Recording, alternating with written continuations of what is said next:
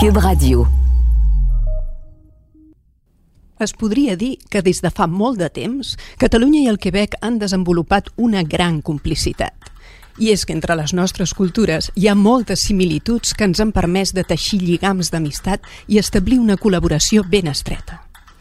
Amb mirades creuades Quebec-Catalunya, hem volgut explorar les nostres cultures des de la perspectiva del temps i tot plegat amb una mirada històrica. Aquí, Sol Domènech, sóc amb en Marc Duran. Ei, què tal? Avui creuem mirades sobre la innovació al Quebec i a Catalunya.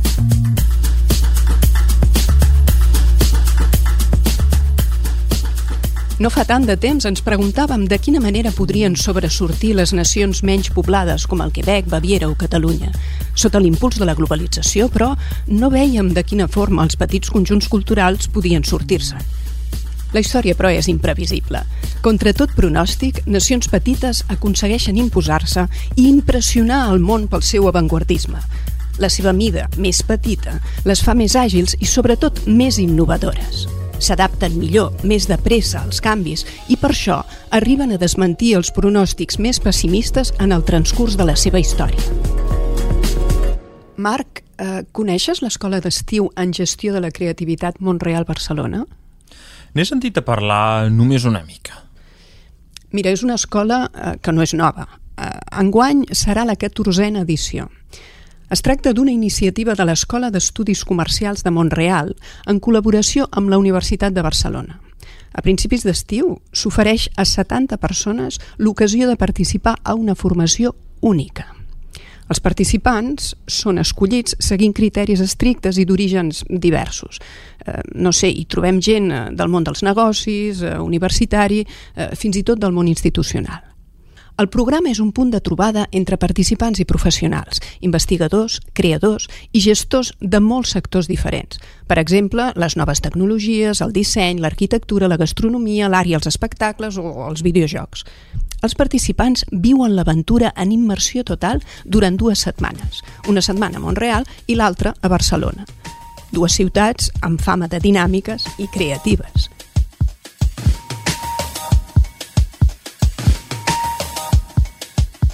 Quan els participants arriben a Barcelona, senten a parlar molt de ciutats intel·ligents, un tema predilecte a la capital catalana.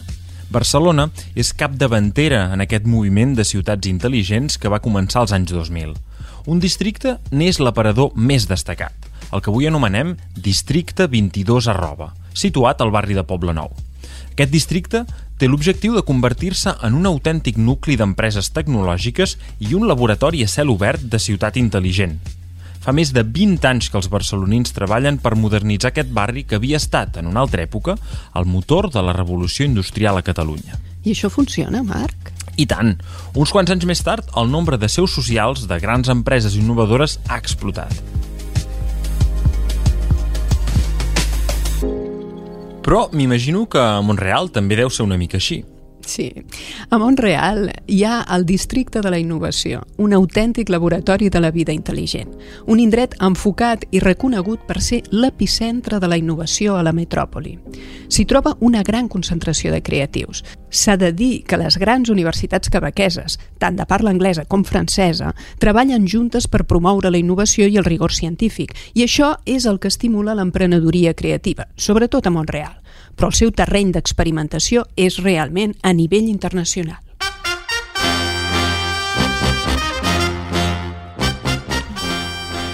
I em fa l'efecte que a Montreal hi ha uns quants barris que destaquen, no? Sí, senyor. Als anys 90 s'havia subvencionat i promogut la implantació de la indústria dels videojocs al centre històric de la ciutat. I des de fa uns quants anys és el MyLex on es treballa en intel·ligència artificial. De fet, Montreal està ben orgullosa de ser capdavantera en intel·ligència artificial. És en part gràcies a la feina del professor Joshua Bengio, de la Universitat de Montreal, una eminència en aquest camp i director del MILA, que és l'Institut Quebequès d'Intel·ligència Artificial. Allà hi trobem una bona col·laboració entre investigadors i institucions com la Universitat de Montreal, la Universitat McGill, l'Escola d'Estudis Comercials i el Politècnic de Montreal. El complex acull centenars d'investigadors, de professors i d'estudiants graduats dedicats a la recerca. I també hi ha una seixantena d'empleats i 150 col·laboradors industrials. déu nhi I saps què, Marc? Algunes empreses ofereixen els seus serveis d'intel·ligència artificial a grans grups catalans, com per exemple C2RO. Però, aviam, Sol, no n'hi ha prou d'invertir en formigó i en estructures per generar l'enginy creatiu. A vegades hi ha espais ben simples i modestos que es converteixen de manera natural en ecosistemes de creativitat. Exactament. De fet, els llocs més propicis per la creació són aquells on hi trobem menys regles, on els empresaris són menys restrictius. El que ajuda molt és ajuntar-se amb gent que pensa diferent i les organitzacions que deixen temps per la reflexió. Um, pensa en el Centec, que està situat a l'antic planetàrium de Montreal i és un viver de nivell mundial. Es dedica a les empreses Deep Tech i MedTech amb fort potencial de creixement. L'organisme destaca sobretot en l'àmbit de les tecnologies mèdiques, de la manufactura, de les telecos i la microelectrònica i altres objectes intel·ligents. Abans, Marc, has eh, parlat de la revolució industrial a Barcelona digue'm, eh, l'emprenedoria i la creativitat industrial estan arrelades des de fa molt de temps a Catalunya? Bastant de temps. Per entendre el fenomen, podem remuntar a finals del segle XVIII. En aquells moments es produeix un gran creixement econòmic per mitjà de les activitats del port de Barcelona. El port és el centre d'aquest desenvolupament gràcies, d'entrada, a les exportacions d'aiguardent cap a Europa i cap a Amèrica, però també a la importació d'indianes, que són uns teixits de cotó robust, de colors vius i tacte suau, que es produeixen a l'Índia i que fan furor a l'Europa de l'època. Mm. Això vol dir que Catalunya es converteix en el centre de distribució d'aquest producte? Exacte però els fabricants catalans decideixen desenvolupar la seva pròpia indústria cotonera. Comencen ràpidament a produir aquestes indianes a Barcelona mateix. El cotó és aleshores importat per crear els teixits directament in situ. Centenars de manufactures tèxtils i de filatures veuen la llum arreu de Catalunya, sobretot als marges dels rius, per aprofitar-ne l'energia hidràulica. Sempre m'he preguntat si hi havia un lligam entre el que tu m'expliques i la paraula catalony que es fa servir al Quebec per anomenar un teixit tradicional.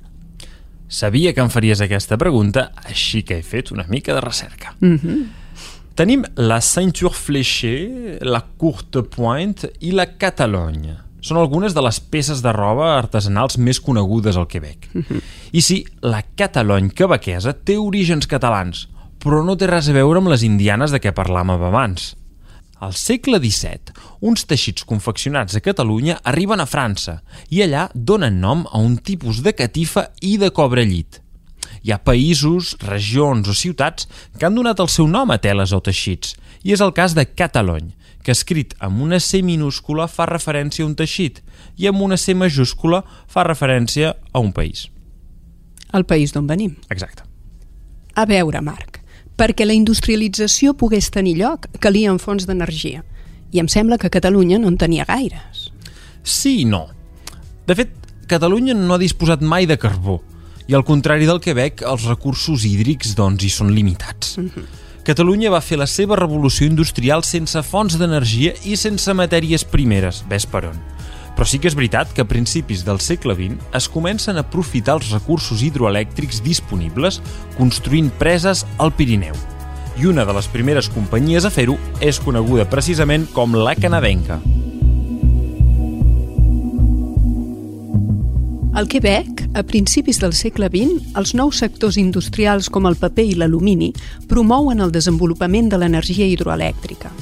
Entre 1900 i 1930, el Quebec construeix més de 50 preses hidroelèctriques que utilitzen la força d'aigua per produir una energia neta i renovable a gairebé el 100%. Amb el temps, i les altres preses que es van construir durant els anys 60, 70 i 80, el Quebec es va convertir en el líder mundial de la hidroelectricitat. Hidro-Quebec representa el talent quebequès en la realització de grans projectes hidroelèctrics i forma part avui del patrimoni i la història de la província. A més de ser a l'origen del desenvolupament industrial del Quebec, els recursos financers obtinguts per aquesta empresa pública d'hidroelectricitat serveixen de plataforma d'innovació i de recerca, per exemple, en l'àmbit del transport elèctric i de les bateries per emmagatzemar l'or blau del Quebec. I què és l'or blau, em diràs tu? Fàcil. L'aigua. Exactament.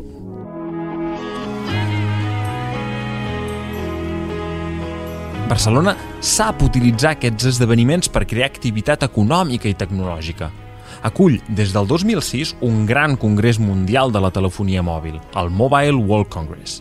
És el principal esdeveniment internacional del sector del 5G i reuneix més de 120.000 assistents. A més, la Mobile World Capital Foundation promou l'activitat tecnològica al llarg de tot l'any i no només durant els dies del Congrés. L'activitat que es genera al voltant dels grans esdeveniments com aquest fan brillar Barcelona i Catalunya. I tant. Ai, per cert, el Quebec sempre està molt ben representat en aquestes grans fires, entre les quals també hi ha la, la Smart City Expo, amb les empreses del Quebec i gràcies, sobretot, al lideratge d'Investissement Quebec Internacional. No és pas nou que Barcelona sigui un pol d'atracció per la indústria dels congressos. No és així, Marc? Exacte. La Fira de Barcelona, un dels grans parcs d'exposicions, dels més importants d'Europa, existeix des de 1932 i disposa de dos grans complexos, Montjuïc i Gran Via, on es poden acollir al voltant de 2 milions i mig de visitants provinents de més de 200 països. déu nhi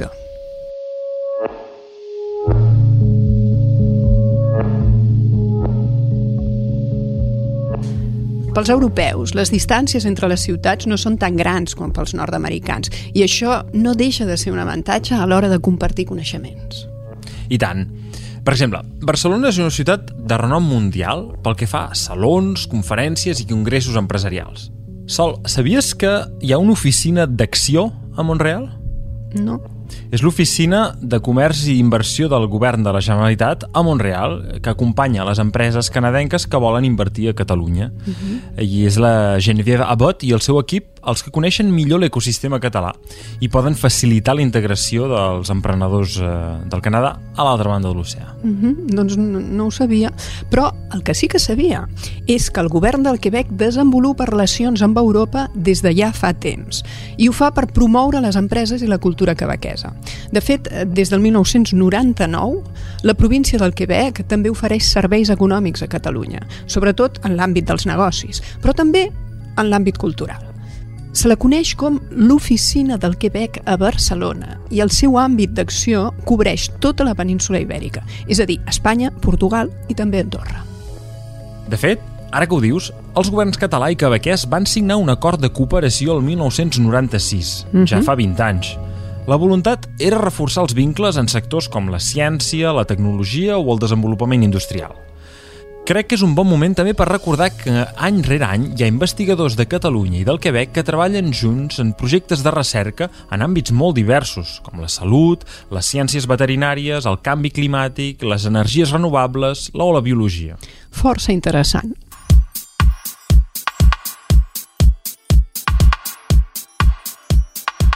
Una altra cosa interessant és que al Quebec hi ha el que s'anomena un innovador en cap és una persona que es diu Luc Sirois i té la responsabilitat de dinamitzar el desenvolupament de la innovació en les empreses i en la societat quebequesa.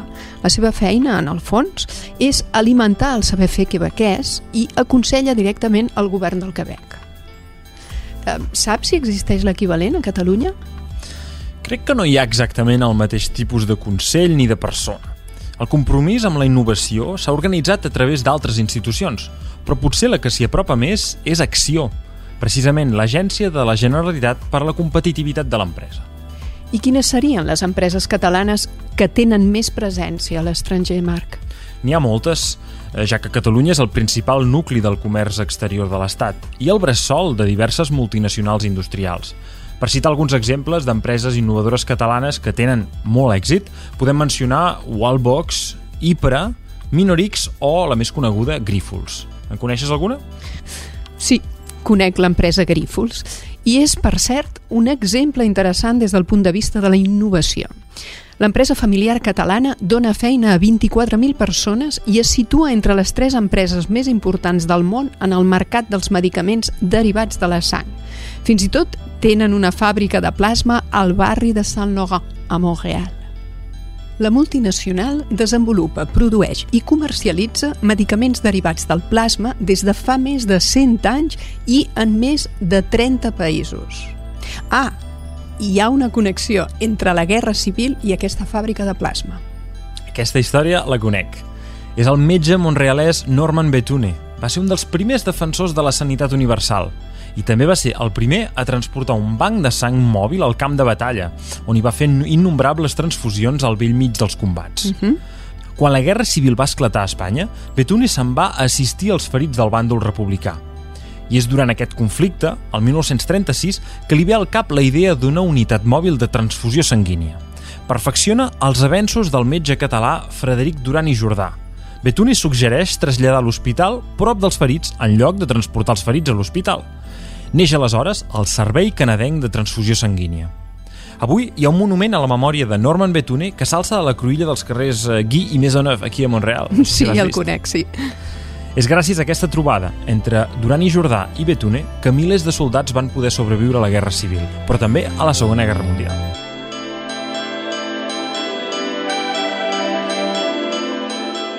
Els quebequesos i els catalans tenim un punt en comú – som totes dues societats que ens diferenciem de la resta dels països en què ens trobem. I això fa sovint de nosaltres persones que percebem la vida de manera diferent. Les nostres diferències culturals ens donen uns colors ben nostres.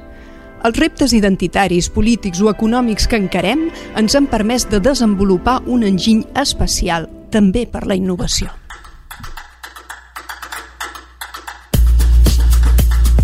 A la locució, jo mateix, Marc Duran i Sol Domènech. A la recerca històrica, Eric Viladric Castellanes, Marc Duran i Martin Landry. Al muntatge i a la realització, Anne-Sophie Carpentier. Gràcies especialment a Isabelle Dessureau, Jean-Viève Abot, René Achin, Luc Sirois, Pere Condom i Martin La Violette. Difós en col·laboració amb l'Oficina del Quebec a Barcelona, aquest podcast és una producció de Montreal en Histoire, de H2 Emotion i de Cube Radio.